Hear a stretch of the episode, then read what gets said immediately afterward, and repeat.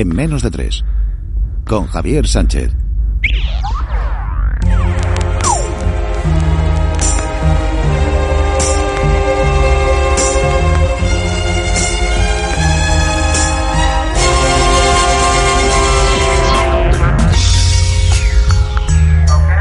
Debo confesarles que no sé ni por dónde empezar, porque aunque a lo largo de los años he imaginado este momento, jamás pensé que se produciría de esta manera. Eh, pero bueno, a fin de cuentas lo que importa es que Radio Nacional de España haya dado el chupinazo en la implantación del DAB Plus no pirata en nuestro país. Y ya era hora, casi 24 años después del inicio de emisiones en DAB. Muchos de ustedes ya sabrán que este año se celebra el centenario de la radio en España y que en Radio Televisión Española no podíamos continuar impasibles ante la pasividad reinante. Por eso hemos sido nosotros los que hemos dado este paso. Porque la radio en España no puede ni debe quedarse anclada al siglo XX, y menos aún conociendo los retos que tiene que enfrentar tanto a corto como a medio plazo.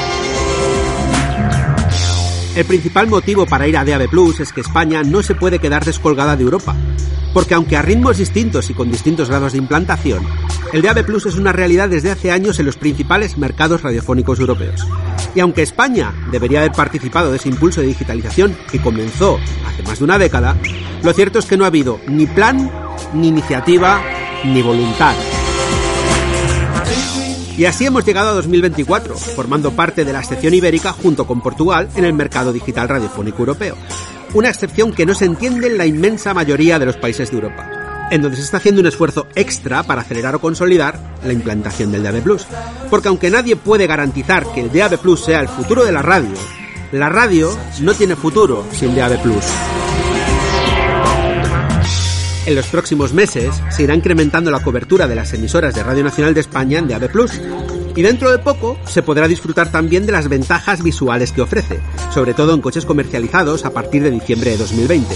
Y aunque hemos comenzado a recorrer este camino solos, nuestro deseo es ir bien acompañados, porque no olvidemos que la radio es de todos los ciudadanos.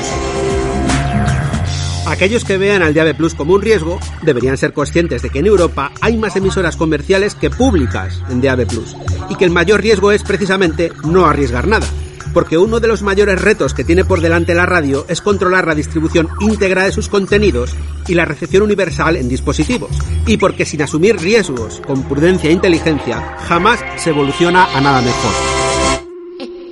Pero eso es otra historia.